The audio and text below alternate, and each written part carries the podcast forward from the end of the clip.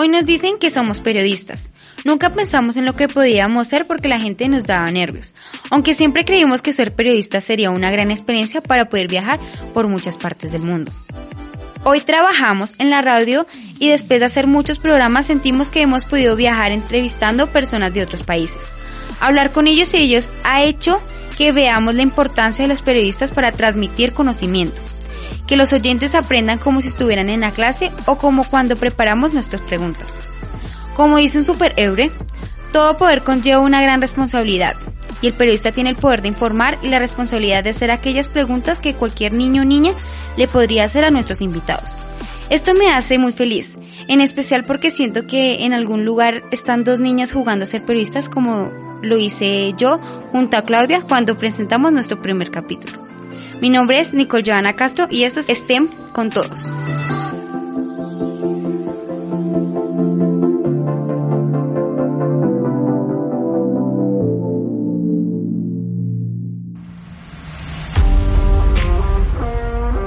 ¿Qué tal oyentes del podcast Estén con todos? Mi nombre es Carlos Eduardo León, profesor de la Universidad de la Gran Colombia. Quiero darle la bienvenida a este espacio para que hablemos de ciencia, tecnología, ingeniería y matemáticas. Recuerden que la ciencia se escucha mejor en la voz de los niños y de las niñas.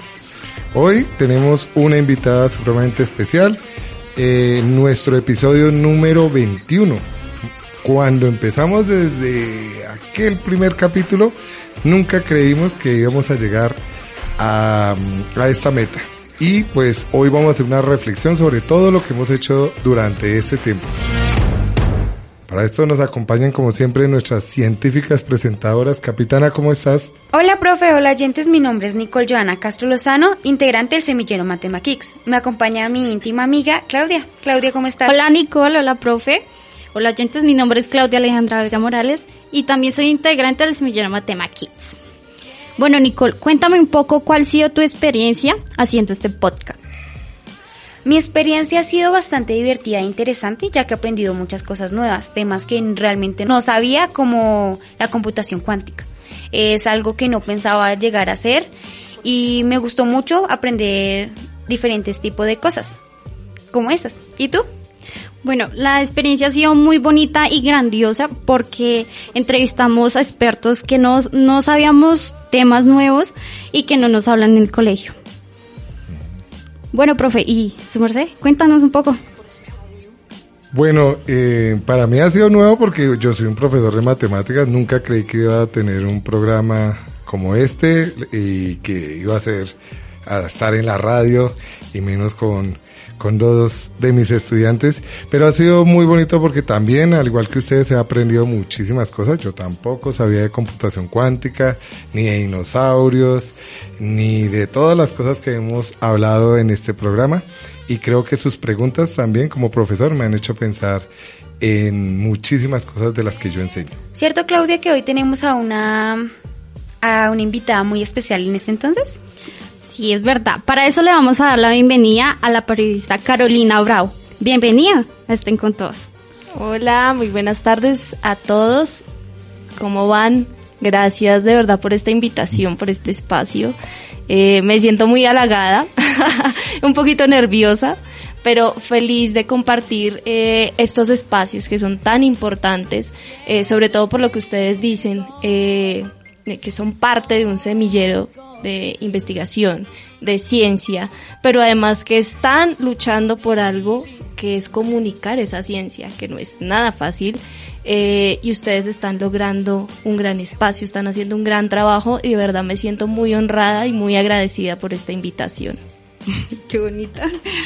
Cuéntanos un poco más de ti. ¿Quién es Carolina Bravo?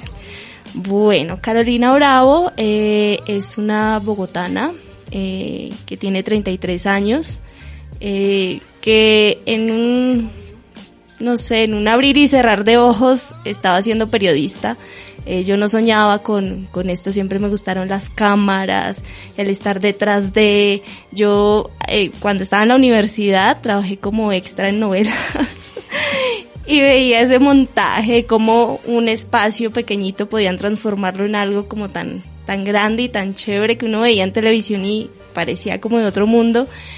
Y pues bueno, no pude estudiar eh, lo que quería, que era producción de cine y televisión. Y, nada, pues busqué algo que tuviera que, que ver y estaba comunicación social.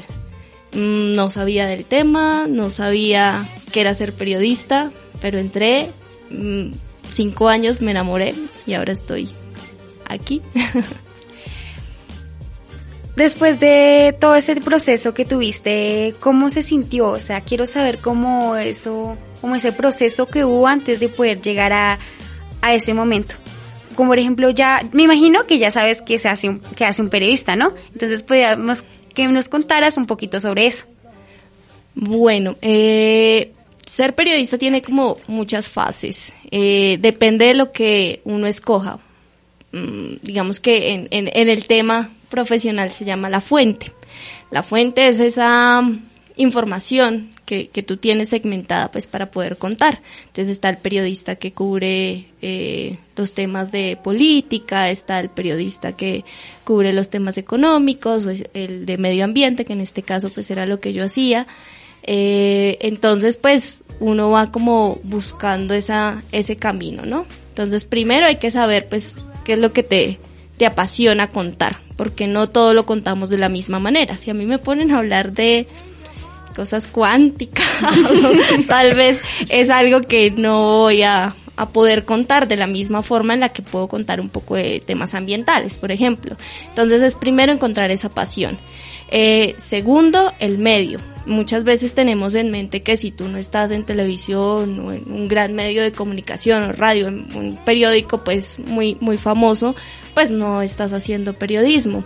Mm, y eso se ha, digamos que es un mito que se ha roto, sobre todo con el tema de las redes sociales. Hoy en día si tú tienes eh, un celular y tienes la información clara y puedes divulgarla a tus seguidores de la mejor manera, estás haciendo periodismo.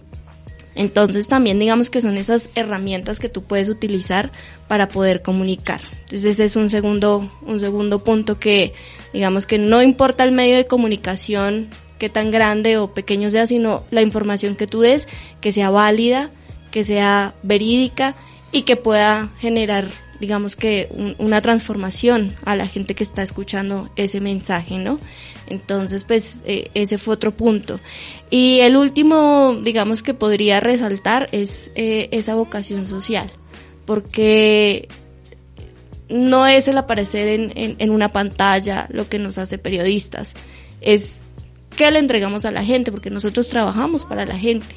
Entonces, si tú informas eh, solo por si estás bien, si presentas bien, pues estás vacío, no estás haciendo periodismo. Entonces, siempre es importante nuestro mensaje a quien está llegando. Entonces, eso es supremamente importante. Si tú no tienes claro eso, eh, creo que no estás haciendo tu trabajo. Son esas tres como razones, ¿no? Ya tenemos unos nuevos tips para mejorar. Yo cuando veo las noticias, eh, siempre me he preguntado si es difícil ser periodista. Claro, pararse a un, frente a una cámara, por lo menos a mí me daría como pánico y no podría hablar lo suficientemente bien. Entonces creo que sería bastante duro uno pararse ahí y hablar y dar las noticias. Mm, bueno, sí, es, es difícil, es complejo, pero eso es como toda profesión. Si tú, eh, no sé, eres profesor de matemáticas, tienes una gran responsabilidad, ¿no? Porque si enseñas mal, pues los, las personas que están aprendiendo, pues sencillamente no van a entender nada y van a salir con muchos vacíos. Entonces, eh, si tú estás eh, ejerciendo la, la profesión del periodismo, pues claramente tiene sus, sus dificultades, como todo. Eh, una de ellas sí, como tú dices, Nicole, el estar frente a una cámara eh, da muchos nervios estar frente, eh, digamos, a un público y, y, contar la noticia, pues da, da nervios también el estrés porque tienes que tener la información ya, todo es como contrarreloj, ¿no? Entonces tú tienes que tener información precisa en muy corto tiempo, eh, que sea clara, contundente, son muchas, muchas cosas como al tiempo. Entonces, pero uno se va como, como adaptando un poco a, a ese tema. Entonces todo es, todo lo hace la práctica, ¿no? Si tú eres bueno un buen científico, pues el primer día tal vez no vaya a ser igual que el día 100 o si estás haciendo un podcast y estás en el primer capítulo no va a ser el mismo que en el 21 como son ustedes en este momento. Eh, esa primera noticia que damos tal vez no sea la misma que, que de uno cuando ya tenga un poco más de experiencia. Entonces creo que son cositas que uno va aprendiendo en el camino mientras vas ejerciendo la profesión. ¿El periodismo ha cambiado tu vida? O por lo menos en mi caso, siento que, que se ha cambiado. Por ejemplo, haciendo este podcast, eh, como le digo, he aprendido a vocalizar mucho mejor, a dejar ese miedo a poder comunicarme. No sabía temas y la verdad, esos temas nuevos, pues eh, me enseñan mucho para explicarle a mis compañeros que no saben. Entonces, pues también ha cambiado mucho mi vida. A mí me cambió, eh, digamos que la forma de, de pronto de entablar conversación con la gente, porque uno no puede ser un robot. Entonces como que el, el, tener una estructura y tener que tener una información clara para entregar sí es importante, pero detrás de eso hay todo un trabajo. Entonces el, el poder hablar con la gente, el poder eh, aprender de los demás, aprender diferentes temas como tú dices, eso es algo que también a mí me ha cambiado. Yo el primer día que llegué al noticiero, pues no sabía muchas cosas, sobre todo en temas ambientales. Uno, pues yo no sabía muchas cosas, de pronto que era un área protegida o cuáles especies hay en el, pues eh, están, se encuentran en el país o no sé, tantas cosas que uno tal vez no, no imagina que en su vida pueda aprender, pero ese tipo de, de trabajo que te permite como aprender de otras personas y, y desde otra mirada, eso creo que a mí me cambió también muchísimo la forma en la que hoy en día me relaciono y cómo recibo de los demás para aprender. Es muy bonito. Sabiendo eso, quiero que nos des un, como consejos, porque hay veces que uno se suele equivocar o entra en pánico y no sabe qué decir. ¿Qué nos consejos nos darías para mejorar o qué podríamos hacer para esos momentos difíciles a la manera de uno preguntarle a esa persona o al invitado? Bueno, consejos, daré de pronto unos poquitos de, de, algunos errores que yo he cometido y que uno como que empieza a, a encontrar solución eh, a través de las embarradas. eh, yo siempre, bueno, tengo mi agendita ahí guardada en mi bolso, pero siempre cargo una libreta donde yo voy apuntando todo.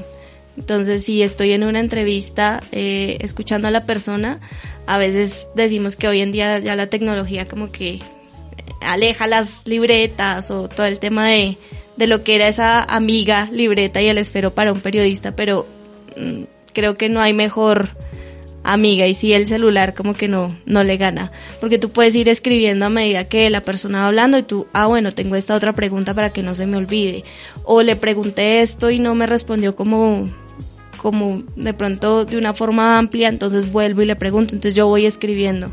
Eso es como algo que yo tengo como, como mi, mi mayor tip, ir escribiendo todo para poder como ir preguntando y no perder tampoco el hilo, porque no, no es como tan chévere que este, estemos hablando y yo estoy escribiendo mientras me van hablando, pues la persona pensará que es que no le estoy prestando atención. Una libreta puede ser como algo donde, ah, bueno, esto me parece interesante, entonces ir tomando. Eh, una segunda, un segundo consejo, no les dé pena preguntar, porque a veces uno cree que las preguntas más tontas, pues pueden ser para todo mundo como igual, que uno piensa, ay, pero esto, yo, digamos que en, en, lo que pude hacer en, en, en medios, había una pregunta que me gustaba mucho hacer y que uno dice, pero ¿por qué me hace eso? Y la pregunta era, ¿a usted qué lo hace feliz? Uno dice, bueno, pues una pregunta como...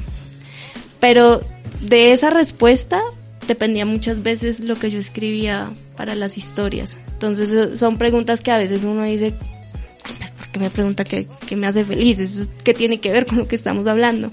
Pero son preguntas que uno dice, bueno, nos puede acercar más y podemos sacar información eh, diferente para poder contar una historia. Eh, sean de pronto dentro del desorden de lo que uno pueda tener de información, muy organizadas. Como ir priorizando, esto es importante, esto tal vez no, pero no dejen en, no dejen por fuera eh, información que tal vez para muchos no sea importante si están hablando no sé con un científico y solo hablan de del tema de investigación no sé eh, de, de, números o, o, del tema como grueso mm, sí puede ser el digamos que el fuerte de la entrevista pero si al inicio pueden romper el hielo eh, contando un poco de, la experiencia, tal como lo, pues, hicimos al inicio de, del programa, eso puede ayudar mucho a que haya más confianza. Y ese es tal vez el mejor resultado de una gran entrevista, que haya confianza. Confianza para poder contar, pero también para poder preguntar. Preguntas incómodas también muchas veces tenemos que hacer. Entonces, la verdad no sabía eso, pero sí, hay preguntas incómodas que, que, hay que hacer. No sé, si están haciendo una investigación sobre temas ambientales eh, y entonces le vamos a preguntar a, al investigador eh, cuáles son los resultados y solo nos da cifras, pero detrás de eso qué ha encontrado, qué, eso para qué sirve, pues no, no, no le puede dar a uno pena eh, o, o no tener la confianza de decir, bueno, y eso en últimas para qué sirve porque pues todas las preguntas son válidas, al fin y al cabo pues para eso estamos, ¿no? Para como sacar las preguntas y como bien lo decía Nicole al, al inicio, de poder dar respuesta a, a esas preguntas contándole a la gente. Entonces son como algunos tips, ¿no? No, no se me vienen a la cabeza más, podrían ser muchos, pero, pero no, esos. Pero sí es verdad lo que tú dices, porque al comienzo se comienza con los nervios y ya cuando tú entras en confianza con, con el, el, invitado, ya pues ya tú puedes decir más con calma, más tranquilo y sí es verdad. Nos suele pasar bastante. Sí, es verdad. Cuéntanos una anécdota haciendo una nota o una entrevista. Una anécdota, bueno, creo que la que se me viene a la cabeza así rápido y ya que hablamos como de meter la pata. Yo dentro de pues mi trabajo no, no tenía que hacer muchas presentaciones en directo o en vivo como se ven a los periodistas saliendo pues desde el lugar de la noticia. Mis historias eran siempre grabadas y entonces yo me podía equivocar como muchas veces y ya uno como, como decíamos al inicio le coge como, como el tiro, como se dice popularmente, a hacer ese trabajo. Entonces yo me aprendía, me memorizaba lo que tenía que decir y ya lo decía en la cámara y bien. Pero cuando estás en vivo, eh, les explico un poco cómo, cómo es el tema. Tú tienes unos audífonos puestos donde te están hablando y te están diciendo como, eh, ya casi vas, ya vas a salir al aire, estás pendiente, por favor mira la cámara, eh, vas en 50 segundos, 40 segundos, entonces te están diciendo, tú estás escuchando ahí. Tienes a la cámara al frente, el camarógrafo te está dando instrucciones, eh, tienes gente alrededor, entonces te están mirando, tienes mucha presión y tu cabeza tiene que estar pensando en qué es lo que vas a decir. Son muchas, muchas, muchas cosas a la vez. Y en una tuve como cuatro, cuatro presentaciones en vivo. Y la primera, tal vez como tú no conoces, no sabes cómo es, a veces te vas con toda y no salió tan mal. Pero la segunda, ya te ganan los nervios, ya sabes cómo es un poco. Y bueno, tuve mi primera equivocación en directo y salir de eso es, es difícil porque tu cerebro no está pensando, se bloquea en un momento y tú tienes que seguir hablando. Entonces es como, como, como haces que el cerebro vuelva a funcionar y seguir hablando como si nada. Eh, pero pues son cosas que ya uno, como digo, con la práctica se van logrando. Pues uno ve que hay periodistas muy viejos que se equivocan, pero ya no es ese ner esos nervios como ver a un periodista pues que está iniciando. Entonces creo que también el equivocarse es un arte, ¿no? Y salir de eso eh, sin que se note mucho, pues es como... A mí se me notó mucho en ese entonces, pero, pero creo que esa fue una de las experiencias que también me ayudó. A mí no me gustaba eso, pero, pero creo que el vivir esa, como, como esa presión también ayuda para que uno se forme. Siempre es bueno vivir de todo, ¿no? Entonces, estar en situaciones de crisis también ayuda a que uno pueda salir como a flote. Claro, es normal en todo ser humano, pues, equivocarse y pues eso ayuda mucho a, a salir adelante, como dices. ¿Cuál es el sueño de todo periodista? Por lo menos el mío sería, si yo fuera periodista de deporte, llevaría a mi papá a esos eh, como partidos de fútbol y lo llevaría a viajar por el mundo mientras que pueda ver esos partidos. A, mí ese es mi sueño de periodista. ¿Y el tuyo cuál sería? Bueno, mi sueño siempre ha sido como que la gente tenga un mensaje más claro. A mí el tema ambiental me, me apasiona mucho. Y es algo que hasta ahora está como empezando a, tener como, como renombre, ¿no? Antes uno, mm, pues no, nunca escuchaba uno como que qué especies de aves hay en el país o algo sobre temas de deforestación, problemáticas, como que eso no se escuchaba mucho. Y el poder empezar a hacer esas historias eh, no fue fácil, eh, no, eran, no eran noticias pues que le importaran mucho porque pues siempre se hablaba del presidente o se hablaban de temas sí, políticos o la economía, el dólar está tanto. Y como que por allá al final del noticiero está el tema ambiental. Y lograr que eso eh, vaya subiendo como su nivel eh, es muy, muy chévere. Entonces, el poder contar esas historias y que tengan como la importancia que se merecen, eh, siempre ha sido como, como mi sueño y creo que se está como logrando en este momento. Todo se puede. Sí. Eh, es, bonito. ¿Y el tuyo, Claudia? Pues sí, es bonito, la verdad. Pues yo digo que ya tiene renombre por lo que ha pasado y pues por el COVID también eso. El calentamiento global el, en este calentamiento este momento global. es bastante preocupante y pues es una buena iniciativa para que podamos preocuparnos. Así me gusta eso. eh, antes de, de continuar, quiero hacerte una pregunta. ¿Cuál es tu comida favorita? Ay, Dios mío. Esa, esa, pregunta es muy difícil. Muy difícil. Uh, pero bueno, entre mis comidas favoritas, creo que la ganadora es el ajiaco. Bueno, soy de aquí, de, Bogotá, entonces me encanta el ajiaco, siempre que no lo, no lo como mucho, eh, pero cuando me voy a un restaurante o, puedo tener la oportunidad de comerme un ajiaco, es como, uy, es, muy rico. Ver ese Qué maravilla, la gloria. sí, sí. bueno, volviendo al tema. Nosotros sabemos que el Amazonas es el pulmón del mundo. Cuéntanos un poco qué hacías en el Amazonas. bueno, eh, digamos que esa es una segunda fase como de mi vida profesional. Yo salí hace un año de Noticias Caracol, donde estaba como periodista de medio ambiente. Y eh, ahora estoy trabajando eh, como consultora, como, eh, no sé cómo se llama eso en, sí, como contratista eh, para una ONG, estoy haciendo el tema de comunicaciones para un proyecto que se está llevando a cabo en el Amazonas. Entonces, fue un cambio pues muy grande en mi vida, eh, pasar como de una oficina, de estar en un medio de comunicación, a trabajar en otra oficina tan grande como es el Amazonas, eh, es muy, muy, muy diferente.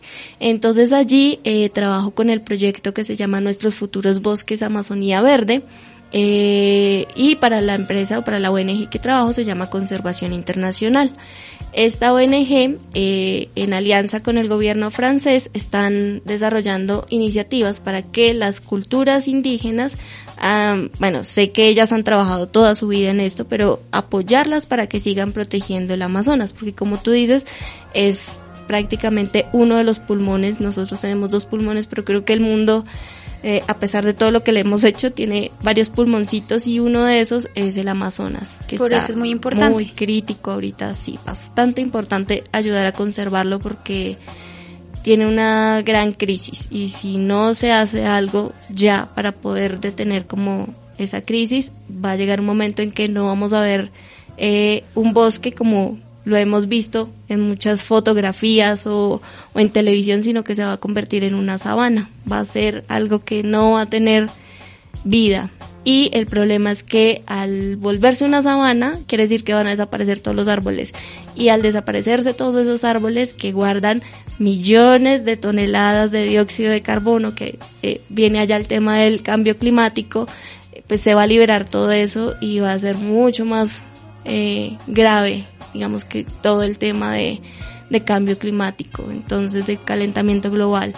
Entonces, pues eh, en esas estamos apoyando a las comunidades indígenas para que ellos desde el manejo de su territorio, desde eh, qué espacios utilizan para eh, sacar sus productos, como por ejemplo la madera, porque pues se necesita la madera, ellos eh, conservan mucho pero igual necesitan, pero de qué manera lo pueden hacer más sostenible en temas de cacería, pues ellos se alimentan de eso porque es muy difícil la vida en, en la selva, no es lo mismo que nosotros, digamos que la facilidad que tenemos nosotros de ir a un supermercado y comprar cualquier producto, ellos no lo pueden hacer, entonces viven de la cacería, lo tienen que hacer para poder eh, comer pero si lo hacen de una manera más sostenible puede ayudar un poco como a alivianar esa carga. Lo mismo pues con, con los temas que les digo de, de, de, la tala, ellos no hacen tala ilegal ni tala masiva, pero pues sí tienen que tener madera para poder hacer las fogatas y poder cocinar, por ejemplo, o para tener, eh, construir sus, sus, sus barcas, porque pues la mayoría de comunidades viven sobre ríos, entonces pues sí se necesita, pero hay que hacerlo de una forma sostenible. Entonces, pues en esas estamos. Esa es mi nueva oficina. Ojalá un día podamos ir, Nicole. Sería bonito apoyar eso y, y dar como ese ejemplo de que ayuden a cuidar el planeta porque la verdad los los bosques, o sea, es muy bonito para que se dañe un momento a otro. Sí, pero a mí me daría miedo porque he escuchado que dicen que se suelen perder cuando van al Amazonas. O sea, no sabemos si es realmente verdad o, eh, o es simplemente una ficción que dice las demás personas o, o cómo es eso. Bueno, yo me pierdo en la ciudad. Entonces, eh, hay que andar con cuidado en la selva, sí, hay que andar con la gente que sabe.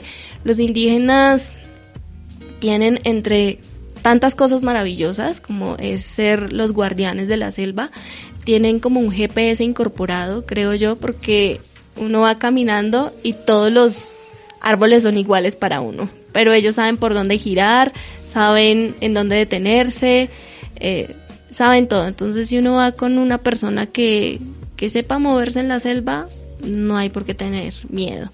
Eh, tal vez hay que tener precaución en muchas cosas, eso sí, de pronto con el tema de los animales, con el tema de la comida, eh, porque ellos han creado unas defensas eh, que nosotros no tenemos. Al igual que nosotros tenemos unas defensas que ellos no tienen. Si ellos vienen a la ciudad, posiblemente les dé una gripa más rápido, eh, irritación en los ojos, muchas cosas que están de pronto asociadas a los temas de contaminación, porque aquí vivimos pues, con el humo de los carros, con o los temas de, de los sonidos, entre los pitos, tanta contaminación que tal vez ellos no están acostumbrados a vivir. Entonces, si nosotros vamos y de pronto consumimos agua que no estamos acostumbrados a consumir, pues nos puede dar un dolor de estómago o eh, si no tenemos cuidado y pisamos donde no debemos, pues posiblemente nos pueda eh, picar algún insecto eh, que, pues, que ellos tal vez no, no los pica porque ya saben cómo, cómo vivir y cómo moverse en la selva. Entonces, eh, no es de pronto perderse porque, porque realmente es un lugar maravilloso y puede quedar uno perdido allá. Es bonito, enamorado, uno es perdido, bonito, enamorado. pero se claro. ve peligroso. me pregunta, esa pregunta se me vino así es, ¿cómo haces periodismo en un lugar en el Amazonas? O sea, porque Sabiendo compli- que- es complicado, entonces es Sabiendo que, se puede uno perder, pues es como, como difícil ahí, ¿no? Bueno, pues eh, es todo un reto, porque aquí estamos acostumbrados a que necesitamos la información rápido y que todo es para allá, y entonces si tú vas a hacer algún, algún tema, pues entonces lo tienes que tener listo. Eh, la vida en el Amazonas va a otro ritmo, eh, la conexión a Internet va a otro ritmo, entonces tienes que como que bajar la velocidad. Y eso al inicio cuesta mucho porque yo me estresaba bastante porque me pedían, pues la idea es como publicar en redes sociales de, de la ONG lo que estamos haciendo, las diferentes actividades que estamos desarrollando con las comunidades indígenas y enviar un archivo por WeTransfer te puedes demorar tres días y siendo un archivo muy, muy pequeño, ¿no? Entonces, tener como esa habilidad para poder de pronto ir un poco eh, antes de que te pidan las cosas, esa es una algo que he aprendido y dos, a tener paciencia. Simplemente si no logré enviarlo, hay que tener un plan B para poder hacer las cosas. Eh, no se trata de no cumplir, sino de eh, respetar el tiempo de, del Amazonas, el tiempo de la selva. Y eh, ya eso también me ayuda a que la gastritis no, no sea tan, tan avanzada porque el estrés de, de querer enviar las cosas ya y de que todo salga como, como se espera, como lo tiene uno planeado, pues eh, es diferente a lo que uno puede dar. Entonces, creo que ese es uno de los grandes retos de, de hacer comunicación, de hacer periodismo desde, desde el Amazonas, es aprender a, a llevar el tiempo de la selva. Y la Eh, calma. Escuché una palabra diferente, UNG. ¿Qué significa eso? Ah, ON- ONG. Ah, Organi- ONG. Organización no gubernamental. Son entidades que, digamos que no son eh, privadas eh, ni públicas, están ahí como, como en la mitad. Eh, y estas organizaciones reciben fondos de diferentes donantes para poder ejecutar sus proyectos. En el, en el caso, digamos, de, de conservación internacional, ellos están, digamos que trabajando eh, en los temas de conservación de medio ambiente.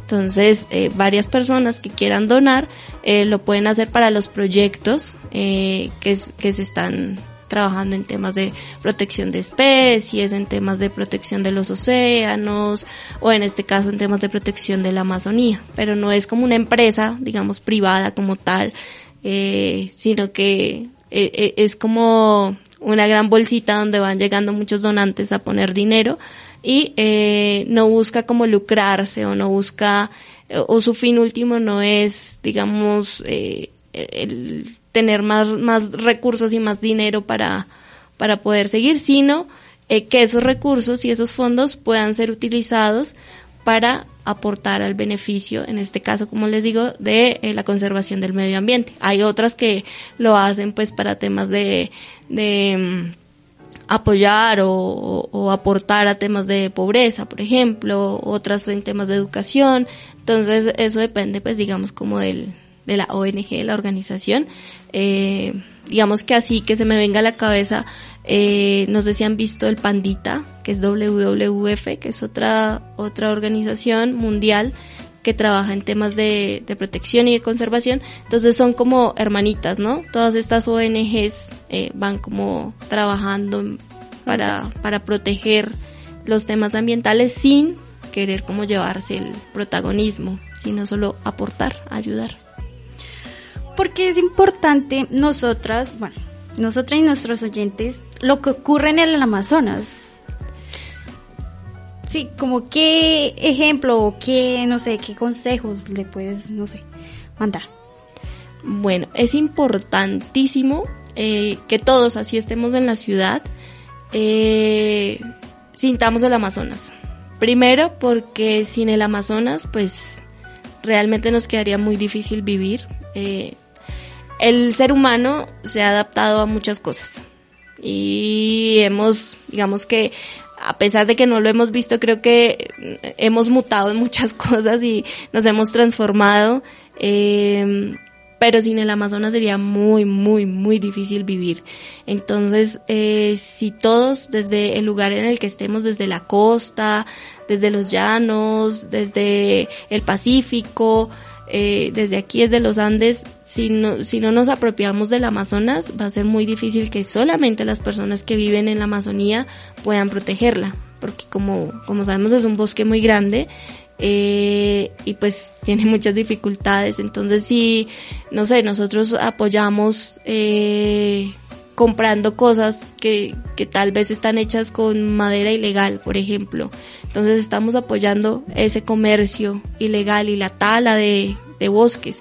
Si nosotros eh, como que no, no estamos en sintonía con, con la conservación de, del agua, eh, que aunque parezca raro, el agua que tomamos de aquí tiene un poco de Amazonía, eh, porque hay un fenómeno muy bonito que se llaman los ríos voladores, y es que eh, el Amazonas, bueno, no, no soy muy experta en el tema, no soy bióloga, eh, hay, hay un tema como con las nubes y al ser como, como tan húmeda la, la selva, eh, esas nubecitas van absorbiendo el agua de estos ríos y pues las nubes viajan con el viento, todo llega a los Andes, esa agua baja a los páramos y el páramo hace su magia, que es traernos el agua y nosotros tomamos agua que viene del Amazonas. Entonces, si no protegemos eh, esa, esa gran riqueza hídrica que tienen los ríos amazónicos, pues tampoco estamos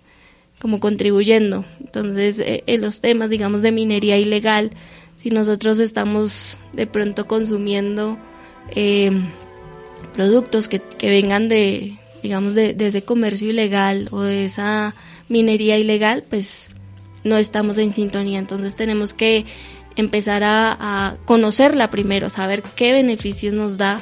Segundo, cuáles son esas amenazas que se están presentando. Tercero, cómo podemos desde nuestros lugares eh, aportar uh, para que eso no, no se siga dando. Y cuarto, eh, apoyar, apoyar de pronto a esas comunidades indígenas porque son muchos tal vez los que están detrás de ese territorio. Entonces, eh, quienes quieren hacer cultivos, grandes cultivos de productos, entonces deforestar para poder llenar de un solo producto y poder recoger de ahí para generar recursos. Eh, eso es una gran problemática. Entonces, ¿qué sabemos de eso? ¿Qué sabemos de otras problemáticas? De eh, ganadería extensiva que también está tumbando árboles para que para poder meter su ganado. Eso está pasando, no está pasando. Eso es lo que tenemos como periodistas. Eh, desde el rol que estamos ejerciendo, pues tener la información. Y segundo, como ciudadanos, porque no dejamos de serlo, eh, como colombianos, eh, saber también qué es lo que está pasando con la Amazonía y cómo podemos apoyar desde nuestro rol, desde nuestras casas, a protegerla. Claro, a pesar de ser privilegiados también tenemos que cuidar eso, porque tal vez eso no sea para siempre. Ya saben, oyentes, toca cuidar el mundo. El medio ambiente más que todo. Eh, ¿Cómo es el, el futuro frente al cuidado del medio ambiente? Porque es un tema bastante delicado y pues yo creo que deberíamos preocuparnos de una vez sabiendo que por ejemplo, los polos que se están derritiendo está formando un caos total y eso que todavía dicen que ya pusieron el reloj del tiempo, que el mundo se va a acabar, entonces, ¿cómo, cómo lo ves en, en tu forma? O sea. Bueno, hay muchos relojes, muchas alarmas, muchas alertas. Eh, uno de esos sí es el, el, el, ciclo de vida que tiene el mundo. Pero creería que si ha aguantado seis extinciones masivas, pues creo que, bueno, cinco, perdón, estamos hablando de una posible sexta extinción. Eh, el mundo tal vez pueda aguantar, pero ¿qué aguantaría el ser humano si pierde todo lo que le está dando vida? Tal vez la naturaleza se regenere y desaparecieron los dinosaurios, pero hay otras especies hoy en día. Eh, desaparecieron muchas especies de plantas, pero hay otras que aún se han conservado desde esas épocas de los dinosaurios. Entonces, creo que aquí los que estamos en riesgo somos los seres humanos. Eh, la naturaleza puede continuar, ¿no? Mm, como dices, ahí está el reloj de, del tiempo que nos está diciendo cuánto nos queda.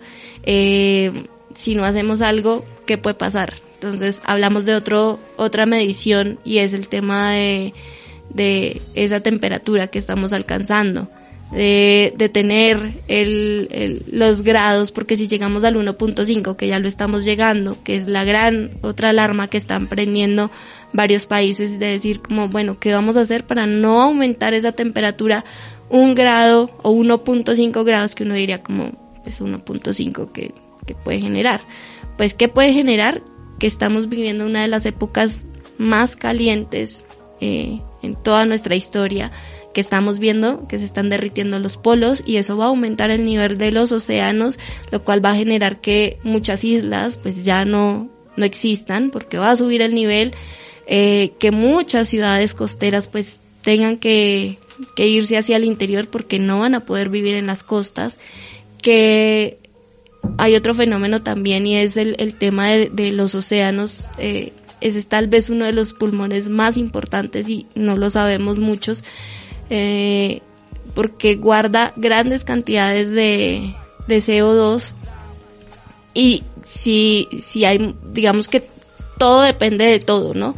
Entonces, si el océano eh, termina calentándose, va a pasar que va a tener diferentes sistemas internos que van a colapsar, como por ejemplo que ya no haya alimento para las ballenas y las ballenas al ser tan grandes consumen unas especies muy pequeñitas, pero sin esas especies se muere de hambre la ballena y la ballena trae otro ciclo que también es como del cual dependen muchas otras especies.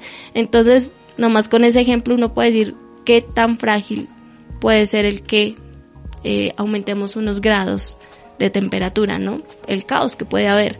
Entonces, ese es otro reloj. Hay otro reloj del que mm, hay gente que habla, pero otros no están de acuerdo y es el, el nivel al cual está aumentando, la velocidad a la cual está aumentando eh, la humanidad. Somos 7.800, creo, más o menos, o casi 7.900 millones de seres humanos en el planeta. Y ese reloj cada vez va aumentando más. Eh, si vemos de pronto, si comparamos frente a la cantidad de, de personas que fallecen, pues los nacimientos cada vez son más. Entonces, ¿qué tanta población puede aguantar el planeta Tierra? Porque solo uno y estamos siendo cada vez más. Entonces, ese es otro reloj. Son tal vez muchas preguntas que uno puede hacerse frente a esas mediciones que nos están hablando de o nos están mandando esas alertas y, cómo debemos actuar. Entonces, pues no es que esté diciendo que pues eh, tenga que extinguirse la, la, humanidad o que no dejemos de hacer muchas cosas que hacemos pues para eh, no, no, no calentar más el planeta o que dejemos de respirar pues para no contaminar pero sí tenemos que ser más cuidadosos con, lo que hacemos. Con cada una de las acciones que estamos haciendo, estamos o beneficiando o perjudicando al planeta. Entonces creo que desde ahí es de donde, desde donde podemos partir y tomar acción. Qué importante, o sea, me quedó sonando esa pregunta. ¿Qué tanto puede aguantar el planeta Tierra con la población? O sea, ¿qué tanto? Es muy triste saber lo que estamos viviendo, pero pues ojalá podemos llegar a, mejorar todo esto. Para esto queremos saber eh, qué tarea le dejarías a nuestros invitados o sobre el periodismo o, de un tema ambiental. Bueno, tareas. Me gustan las tareas. Eh, la primera tarea es que nos hagamos conscientes de cuál es nuestro, nuestro papel en el planeta. Eh, qué tanto estamos haciendo por, por realmente cuidarlo. El segundo, eh, para de pronto las personas que están trabajando desde el periodismo, es eh, qué tan efectivo está siendo ese mensaje de lo que están llevando a cabo. Eh, de pronto analizar qué, qué, les puede hacer falta o, o, cuáles pueden ser esas otras herramientas, porque muchas veces no nos creemos el papel que estamos, que estamos ejerciendo y es de gran importancia el llevar un mensaje a través de un micrófono como lo estamos haciendo en este momento es sumamente importante. Entonces, eh, tenemos que creernos, tenemos que asumir ese reto de comunicar, porque no es fácil comunicar, pero tampoco es, es fácil, o, el reto más bien eh, es que nos escuchen al otro lado, ese mensaje que queremos dar. Entonces, esa podría ser una segunda tarea, creernos lo que lo que somos y lo que hacemos y esa responsabilidad que tenemos frente a nuestras audiencias. ¿Qué mensaje le dirías a, los niños y, jóvenes de este país o del mundo sobre este tema? ¿O algún mensaje que le quieras mandar? El tema a los niños eh, tiene que, tienen que ser los guardianes. Definitivamente a las generaciones mayores eh, tal vez ya se les acabó el momento de reparar de pronto lo que hemos venido haciendo mal. Y los niños son quienes tienen esa gran responsabilidad. Lastimosamente se la dejamos toda a los niños, a esa futura generación. Pero ellos tienen que desde ya, desde su infancia y desde el conocimiento que tienen en este momento, ser responsables de, proteger y de conservar lo que, lo que tenemos en el momento. Entonces el consejo es que se, se apoderen, se empoderen y, y sigan adelante con, con esta tarea porque dependemos de ellos. Entonces, niños, ustedes son, mejor dicho, nuestros salvadores y parte importante de lo que puede ser el planeta Tierra en un futuro. Bueno, Carolina, de verdad que estamos asombrados por, por todo lo que nos dijiste y, y bueno, queríamos terminar este programa eh, que fue muy especial, como te decimos, porque nos ha regalado una reflexión sobre el ejercicio que nosotros estamos haciendo. Pero queremos terminar este programa agradeciéndote primero la, la visita y acompañarnos acá en este Encontros. Para nosotros es muy emocionante tener un, una periodista y, y sobre todo pues vernos reflejados en este ejercicio que tanto Claudia como Nicole y, y como yo estamos haciendo. Ninguno de nosotros es periodista y creyó hacer esto. Pero te queremos agradecer no solamente por eso, sino también por el trabajo que realizas en informar sobre el medio ambiente. Entonces muchas veces le damos más prioridad y tiene más relevancia a otros temas aquí en, en el país, pero pues confiamos que con trabajos eh, como el tuyo y como el que estamos viendo, que creo que cada día pues la gente se está preocupando más por el medio ambiente.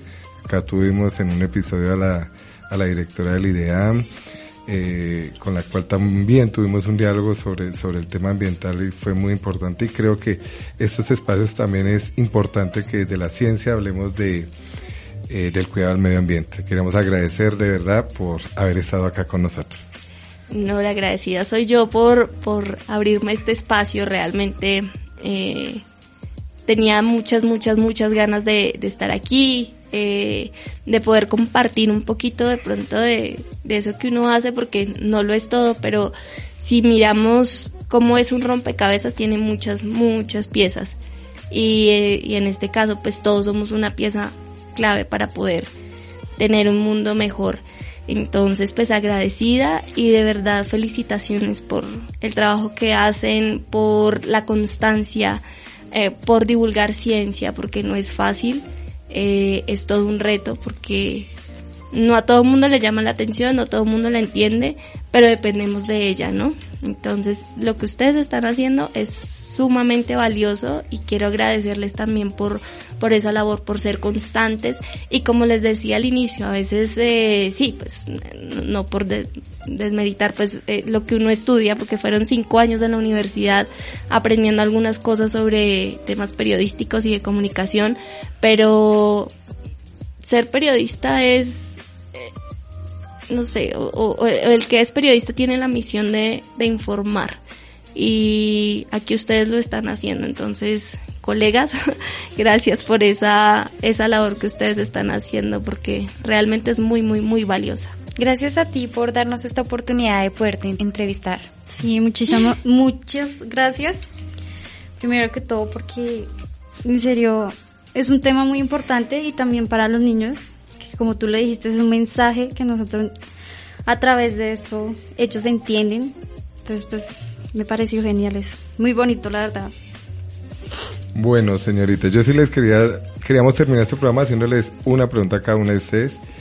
Eh, ¿Se sienten hoy, después de haber escuchado a Carolina con todo lo que nos dijo, después de esta reflexión que hemos hecho durante nuestros 21 episodios, ¿se sienten hoy periodistas? Sí, la verdad sí. ¿Por qué? Porque ha sido muy bonito eh, llegar con un mensaje nuevo a un niño y como sentirme, sentarme y hacer preguntas, hacer notaciones y decir, wow, estoy procesando esto y, o sea, me parece genial. Yo no, porque siento que aún me falta mejorar bastante y siento que no, a mí me gusta exigirme, entonces hasta que puedas ver ese resultado, podré decir sí, me veo como una periodista. En cambio, yo estoy ahí en la mitad entre ustedes dos, porque creo que para uno de profesor uno tiene que aprender mucho del periodismo. Y porque decía hace un momento Carolina, eh, no era bióloga, pero pues ha hablado de temas de biología, también nosotros acá no somos astrónomos, hemos hablado de astronomía, hemos hablado de robot, o sea, hemos jugado a hacer muchas cosas. Y a veces los profesores, sobre todo los de matemáticas, hablamos solo de una cosa. Entonces tenemos que aprender del periodista que podemos hablar de muchos temas y que la excusa, en mi caso, tienen que ser las matemáticas. Y creo que sí podemos seguir mejorando con ayuda de, de nuestros maestros y de nuestros invitados.